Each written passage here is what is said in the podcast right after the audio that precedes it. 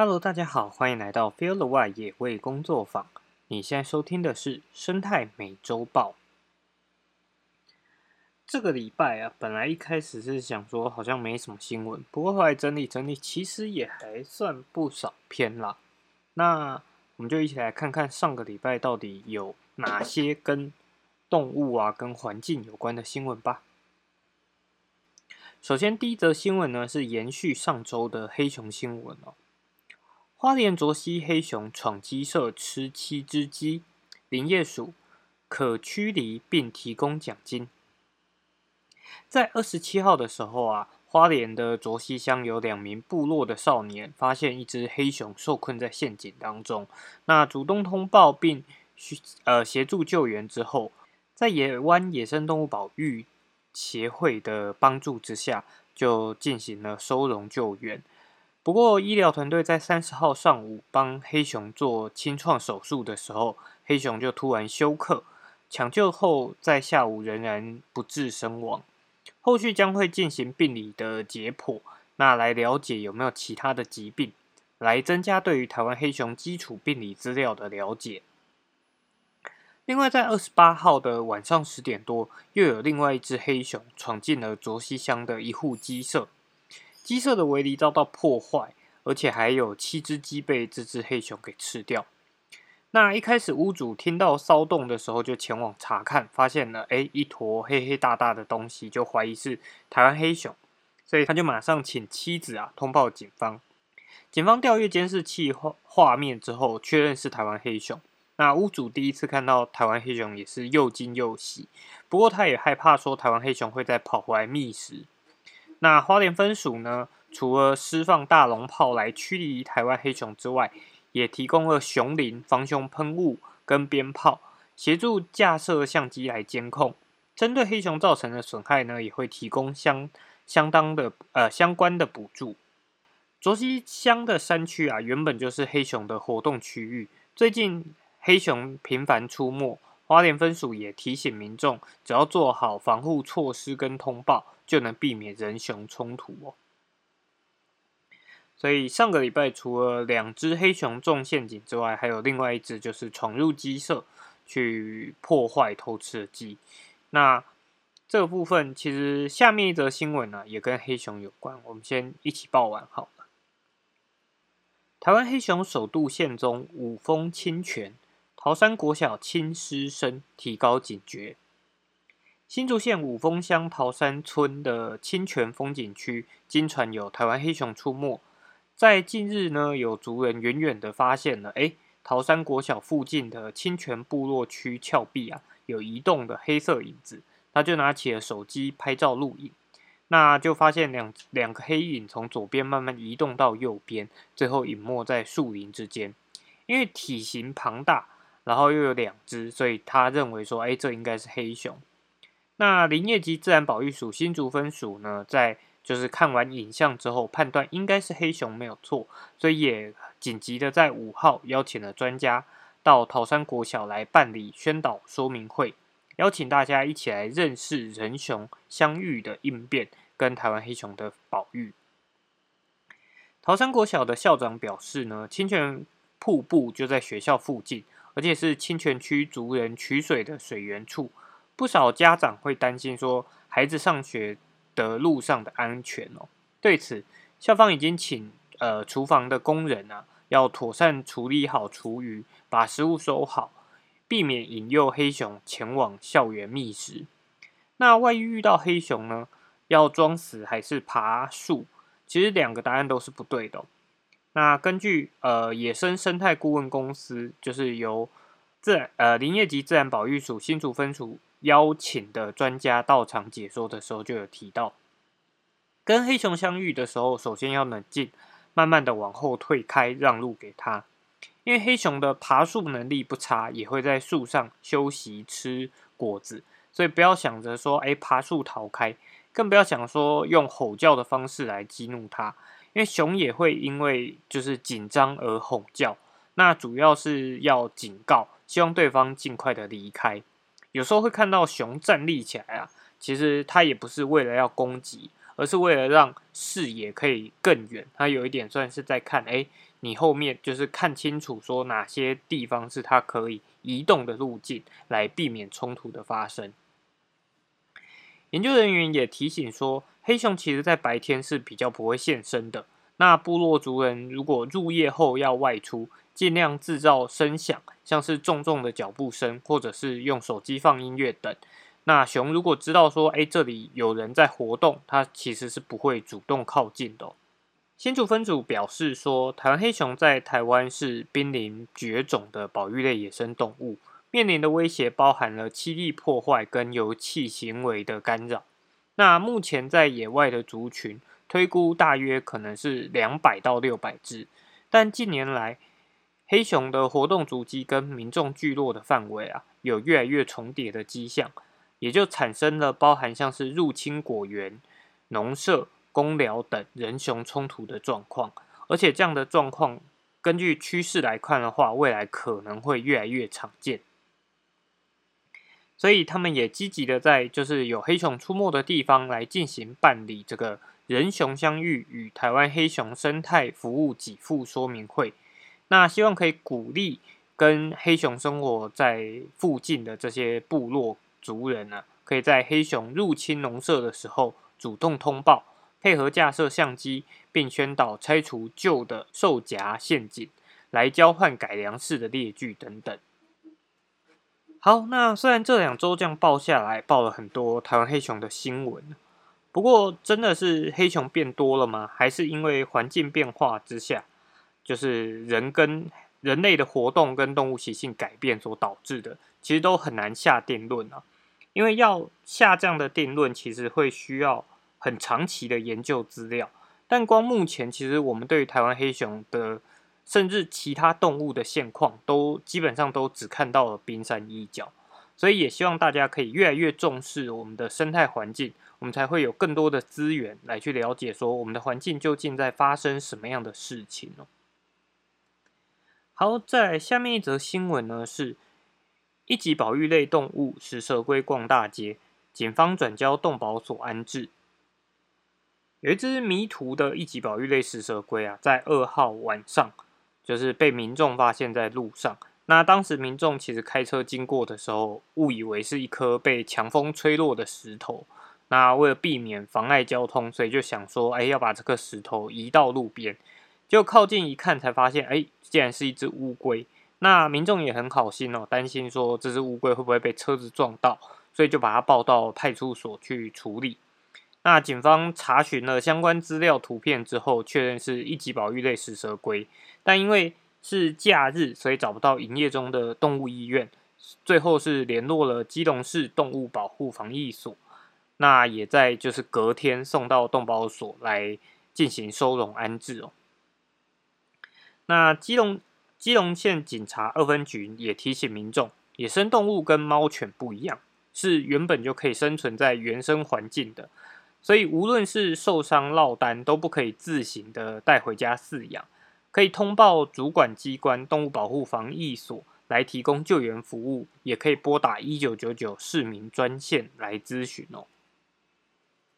好，那这则新闻其实一方面爆出来，也是觉得说，呃，在。台湾其实大家真的把警察当得很万能啊，就是譬如说像这样野生动物的事情啊，一般民众可能想象也都是，诶，可能送到警察局或者送到消防队，但其实现在这个部分的业务是有专职的，就是每个县市政府的农业农业处都会进行处理，所以最好的处理方式还是拨打一九九九来联系，那他们就会直接请专专员到现场来进行处理。那也可以避免掉一些，哎，你可能送到警察局或消防队，但他们不知道什么处理的情况下，可能会有一些假设是要救援的案例，就会有延误的状况，或者是判断错误的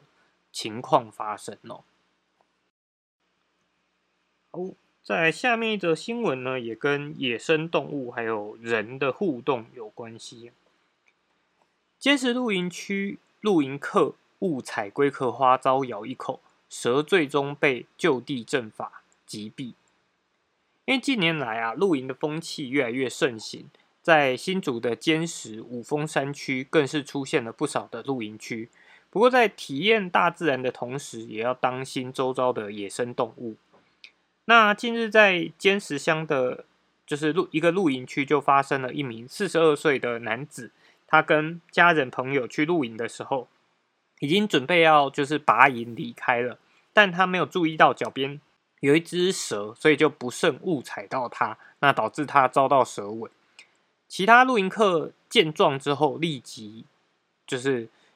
报请消防队来求助，并当场把这只小蛇给踩死。那警消赶到现场的时候，根据被踩死的蛇判断是龟壳花之后，立即将患者清洗伤口，给予止血包扎后，火速送医救治。那后续也给予血清，所以患者已无大碍。这个新闻其实就是一方面提到，这则新闻跟刚刚的就不一样啦。这个通报就是消防队就是比较相对没有问题，因为你被咬的当下是需要送到医院的。那不过这边要提到的另一个点，其实是从新闻里面的照片可以看到，它是一只非常小的幼蛇。那虽然说幼蛇，因为它本身龟壳化它是毒蛇，所以幼蛇确实也还是有它的毒性存在。尤其幼蛇它。咬的时候，它比较没有那个经验，所以它可能注入的毒素会比相对成蛇来的更危险。但其实一般民众在呃，应该说这几年，因可能因为疫情的关系，或者是大家开始比较崇尚自然运动的同时，可能都会忽略掉说，其实这些动物它本来就是生活在这些环境的。那我们在不知道这样的情况下，你就会。变成说很多应该要注意的小事情，可能没有注意到。那像这个不小心去踩到蛇，结果也导致这只蛇就被就被呃击毙了。但其实这只蛇它并不是有意要来攻击这个露营客的，它也只是在它的生活周遭环境活动，然后就意外的就发生了这样子的冲突哦。所以也是希望大家呃，就是当然这个节目就是也是希望大家越来越认识我们的环境。就会越知道说，哎，其实我们在到自然环境当中的时候，就是多保持着一份小心跟谨慎，跟更认识我们的环境，就会知道什么样的环境可能会出现，可能什么样的危险，那我们要怎么样去应对这样的危险？好，再来下面一则新闻呢，又是可能是今年提到最多次的主题哦。游荡犬杀石虎，苗栗拟立法禁喂。苗栗县的卓兰通霄后龙呢，被列入执行石虎热区游荡犬一致的范围，但禁止喂养游荡犬仍然存在不同的意见啊。那因为目前呢，喂养游荡犬造成群聚，没有法源可以管理，因为你又不能禁止、不能没收喂喂食的喂养的器具。那单纯以废弃物清理法呢，也难以规范。苗栗县农业处目前初步拟定，在五个喂食区，就是喂食游荡犬的热区啊，架设监视器，然后劝导不要喂食，然后也会另外争取经费补助，希望可以比照捕风捉蛇来办理。苗栗县县长表示说，野生动物跟游荡犬猫如何取得平衡，后续呢也会。就是在办理公听会，听取专家学者及动保团体的各方意见，然后再来拟定自治条例，应该要怎么样去管理。那这则新闻真的算是就是多补充一点新的资讯了，因为目前这个热区呃野生动物热区是先基于石虎来做一个游荡犬的移置试试办计划。那就目前的资讯来看，到底要怎么做，怎么样来禁止喂食，其实都还没有一个很好的配套措施。因为其实像高雄的寿山，实际上依照高雄市的自治条例是禁止喂食猕猴的。可是因为呃可能公部门的量能不足啊，举证困难等问题，也就发生了。其实你如果去常去一点，仔细观察，就会发现还是有人会去喂食猕猴，甚至这些喂食猕猴，它是。呃，刻意为之的，不完全都是，就是可能父母带着小朋友去，然后哦，第一次看到猕猴，所以不知者而去犯下的这个过错，所以也希望说这个呃游荡犬的这个管理啊，就不要最后也变成了一个，虽然我们可能立了这样子的一个法源，可是却没有办法去做管理的时候，它变成到最后，其实问题还是没有解决哦。哦，在下面一则新闻呢是痛风马拉松制造排碳，学者建议改发美食券。近年来有一些路跑赛事啊，会以龙虾等痛风补给来吸引跑者参赛。不过，大量的食材在运输、烹调上也造成了许多的资源消耗。台湾路跑界近年以环境永续为号召，推广低碳路跑精神。那像国立清华大学台湾体育国运动管理学会呢，在上周就是九月一号的时候，举办了台湾路跑赛事环境永续论坛。那在当中，其实就有学者来指出说，这样子的痛风路跑啊，其实并不符合永续路跑的趋势。运动中会摄取过多的养分，反而可能对身体产生负担。那不如改发就是赛后的美食兑换券，还可以带动当地的观光消费。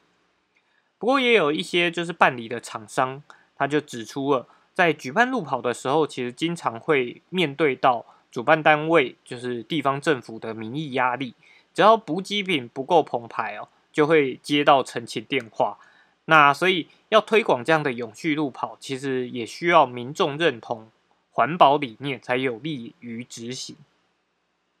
另外一个常提到的就是让呃环境永续的路跑方案呢，就是希望把这个证书改回无纸化。不过屏东屏东的业者就提出了，有许多的跑者他可能相对来讲还不太会使用电脑。所以整整个纵观下来啊，就发现台湾要走向永续路跑，可能还有一段很长的路要走。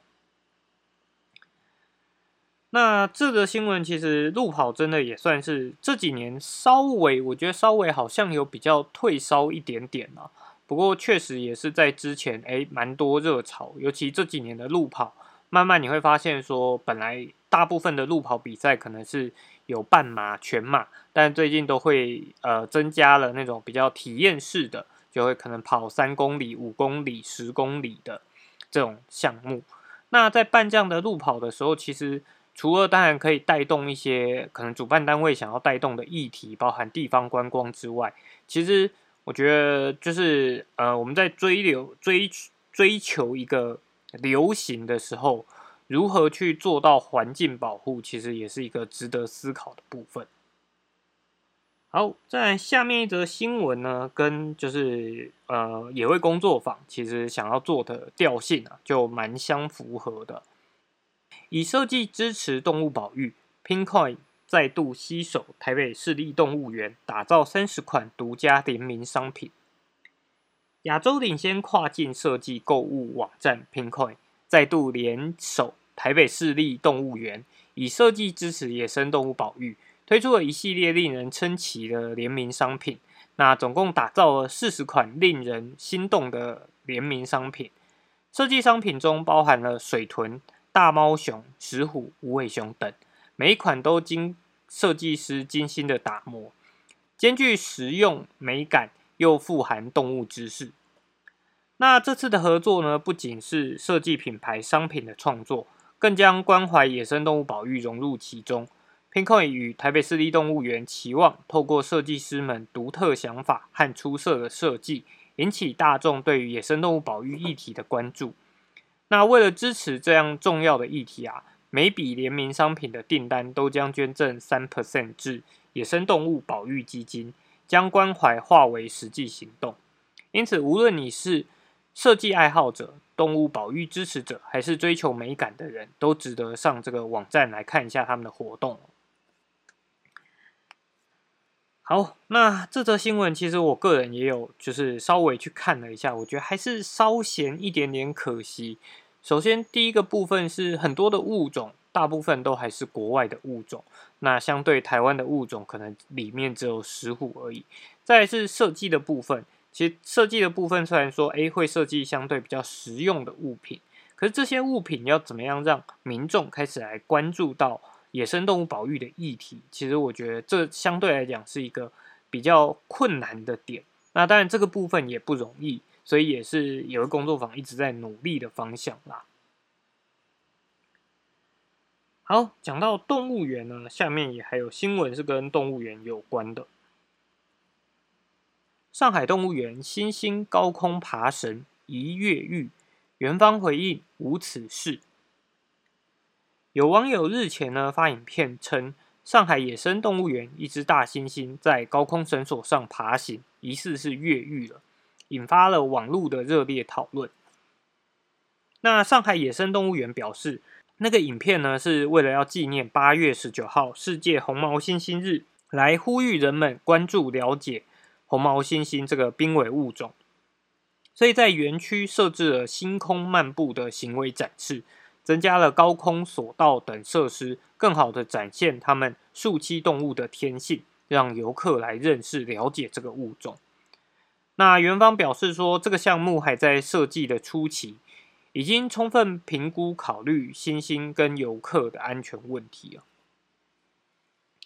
好，不过我从新闻的照片里面看啊，我觉得这个项目应该还有蛮多要注意的点，包含其实看起来就是这个绳索下方就是民众可以到达的地方，所以如果今天动物它是有意要逃脱的话，确实还是有可能发生逃脱的问题哦。那一旦动物可以逃脱它的这个笼舍的话，其实游客安全啊、动物安全等都会有许多的问题产生。只能说要把动物照顾好，其实是相当不容易的啦。那相对来讲，他们最好的状况状态，其实可能还是在自然环境里面所呈现出来的状态，会是最自然、最好的吧。哦，下面一则新闻呢，也跟动物园有关，不过就惊悚非常多。动物园惊见无头企鹅惨死，尸旁石头满布鲜血。德国北部的罗斯托克动物园动物管理员在八月二十九号进行清理的时候，竟然发现有一只被斩首的企鹅，旁边甚至有一块满是鲜血的石头。因为这只企鹅呢，头部被切割的伤口相当光光滑，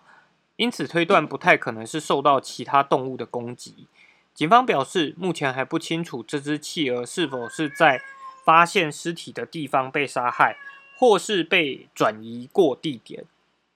那后续经调查，警方表示，根据企鹅身上多处被咬伤的伤口看，目前无法排除企鹅受到外力影响而死亡的可能性。据了解，罗斯托克的警方法医小组仍在动物园发现就是企鹅尸体的地方调查证据。那企鹅的尸体呢，也被送到了国家农业办公室进一步的检查。结果仍然在等待当中哦，所以这个真的是也是蛮特别的新闻，就是到底为什么会有人闯进了动物园，然后去去伤害了这个企鹅，或者这只企鹅到底是因为什么样的原因发生了就是这样的伤口？其实真的是一个蛮离奇的事件。那下面一则新闻呢，也跟动物。虐待有关系，而且也是相当的猎奇啊！农场移动物遭虐，装警报器，想不到抓到男子跟牛爱爱。英国一处农场，农民因为怀疑有人入侵农场，所以装设了保全系统。想不到当呃就是保全系统响的时候，在农场里面看到的却是一个熟面孔，正在性侵性侵动物。其实这里虽然讲说性侵动物，但其实是涉嫌性侵动物啦。那涉嫌的男子呢，是一名二十五岁的男子布朗。他的家人之前在这个农场里面工作过，所以布朗从小就跟农场熟识。那事发后，呃，警方也从小牛的身上采集 DNA 检验，发现布朗确实在六二零二二年六月十二号的时候曾经性侵动物。那他在法院出庭时也坦诚自己性侵活体动物，造成动物痛苦。事件发生后，农场主人提出要求，希望能禁止布朗进出农场。那虽然布朗在案发后呢，也确实没有到农场附近，之前也没有任何的前科，但虐待动物的行为可能会让他吃上牢饭。目前呢，这一个案件已经交由刑事法庭受理，预定会在九月二十二号。判呃宣判最终的判决。好，真的是一题，就是一则很猎奇的新闻啊，就是就是，对，就是为什么要去跟动物发生关系，然后还是跑去别人家的农场，就是不但对动物造成伤害，对人，我想也是造成了很大的困扰了。好，下面的新闻是，车诺比六十年后，动物辐射值逐降。唯独德国野猪异常高，原因曝光。多年来啊，科学家一直费解，为什么德国、奥地利的野猪体内放射性的同位同位素铯的含量居高不下？那最近一份最新的研究就表示说，野猪的辐射感染源并不是核灾，而是更早的核武测试遗毒。华盛顿邮报呢报道。一九八六年四月，当时苏联车诺比核电厂爆炸事故，让周遭各国的野生动物受到辐射影响。近年观察到的大部分受污染野生动物体内的辐射值呢，都呈现下降，唯独只有野猪例外。科学家一直想要找出德国、奥地利的野猪体内放射性同位素铯一三七的含量，没有办法像。鹿鹿类啊递减的原因，那在上周刊出的一份最新研究揭开了这个，就提供了一个解答啦。研究人员发现说，野猪的辐射污染源不是车诺比的，就是核灾外泄物，可能是更早之前一九六零年代的核武测试。放射性铯来自核武爆破跟核能生成两种来源呢，可以分成铯一三七跟铯一三五。那根据科学文献的记载，铯一三七大部分可能来自于核武爆破有关，铯一三五呢，则是跟反应炉比较有相关。那在这份研究当中，他们收集了近五十份的野猪样本当，发现了百分之八十八的铯含量都超过了德国规定的食品容许标准。分析计算样本之中的铯同位素，他们发现污染源来自。核武测试的比例高达百分之六十八，这表示，即便没有发生过车诺比事件，有些野猪体内的铯含量还是会因为更早之前的核武测试而高过于安全容许范围。而且这些核爆测试都是六十年前的事情了。作者表示说，野猪很有可能是在食物缺乏的冬天，挖掘受污染的陆松。松露鼠、野菇吃了而摄，就是摄入了这个铯同位素。因为这个铯同位素呢，它会渗入土壤，被野菇吸收，所以也可以解释说，为什么观察到野猪体内的辐射量在冬季的时候会比较高。但作者也提到，土壤吸收铯的速度非常慢，有时候每年可能只会渗入一公里。鹿松露属的野菇吸收养分时，会深深入土壤二十到四十公分，所以应该是吸收到六十年前的老铯，而相对比较晚发生的车车诺比核灾的铯呢，还没融入到野菇吸收养分的深度。那这边虽然提到了，诶，他们就是测试的这个野猪猪肉样本，百分之八十八都超过了食品容许的标准值。不过，在德国啊，能够进入到店家跟正式贩卖管道的野猪肉，都必须通过检验，而且除非吃下了天量的受污染肉类，才会达到辐射危害人体的程度。所以这个部分其实真的就是可以，嗯，反思说，我们人类在发展的过程中，其实对环境真的还是造成了非常多的影响。那核能当然是一大进步，但确实，在呃发生问题的时候，怎么样去处理，跟后续带来的影响，要怎么样去代谢，其实又是另外一个部分哦。好，那讲到化学物质，另外一篇跟化学物质有关的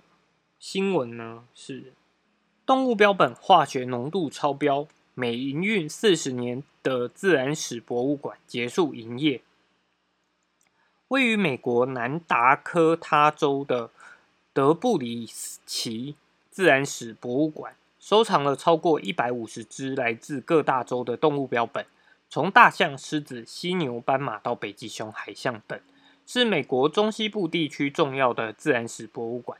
但因为博物馆内的动物标本呢，大多是在一九四零年到一九七零年收集跟制作的。当时为了要保存完整的兽皮，常常使用了一些强烈的化合性物质，像是砷这类的。那随着标本的老化，这些化学物质铺路的可能性也随着提升。那像砷，其实它是一个致癌物质哦。目前虽然有测到有呃些微的化学物质渗出，但还未危害到任何人。不过为了保护游客跟工作人员，元方跟苏铺市府讨论过后，决定关闭博物馆。虽然都呃地方强烈表达想要保住这些标本，提议用玻璃来围住标本，或者帮这些标本找其他去处，但根据南达科他州的法律，这些标本呢又不能送给其他州。如果要用玻璃柜展示的话，成本又相当的高昂。处理或展示的过程当中。如果有人因为这个生而生病，是否呢又会面临到诉讼？所以要把要想为这些标本找一个去处，其实难度非常的高哦。好，再来是这个礼拜的最后一则新闻啦，算是一篇蛮有趣的研究啊。狼妈妈没抓到猎物给小孩喂饭，改带各种玩具回家。野生动物总忙着为猎物奔走。有生物学家呢，在今年春天，在美国的黄石公园拍到了有趣的画面：一只成年的狼外出打猎，但有时叼回来的不是食物，而是各式各样的物品，包含了树枝、碎片、碎片、动物骨骸等。因此，他也好奇说：“哎，这些动物、这些东西带回去的作用是什么？”那专家分析说，这个动作呢，其实是出于生物演化。如果没能带回可以吃的食物，狼会叼着这些玩具来满足小狼。这些东西有助于分散小狼的注意力，让烦人的宝宝不会骚扰、乱咬而伤了家长。那这个动作有一点像是人类饲主呢会拿骨头玩具给成长期的幼犬磨牙，满足他们想要啃咬的欲望。这个现象呢，在狼的社会当中也观察得到。黄石公园的狼呢，每年约生一窝四到五只幼崽。到了十月下旬，这些小狼的体型会长到成年狼的三分之二，然后就会跟着群体行动。等撑过冬天，就会协助狩猎大型的猎物，并且帮忙养育下一代的宝宝，带食物或玩具回去哦。好，所以真的是蛮可爱的啦。就是其实观察自然生态啊，就可以发现更多。很有趣、很特别，各种动物为了要适应环境而发展出来的行为，这也是我觉得在嗯研究动物啊，或发现这些动物奇特的事情的时候，非常特别的一个点。好，那这个礼拜的生态美洲豹呢，就到这边。如果喜欢我们的节目，欢迎追踪我们的 Podcast 频道。我们同时也有脸书的粉丝专业、Instagram 跟 YouTube 频道。那我们就下礼拜再见喽。拜拜。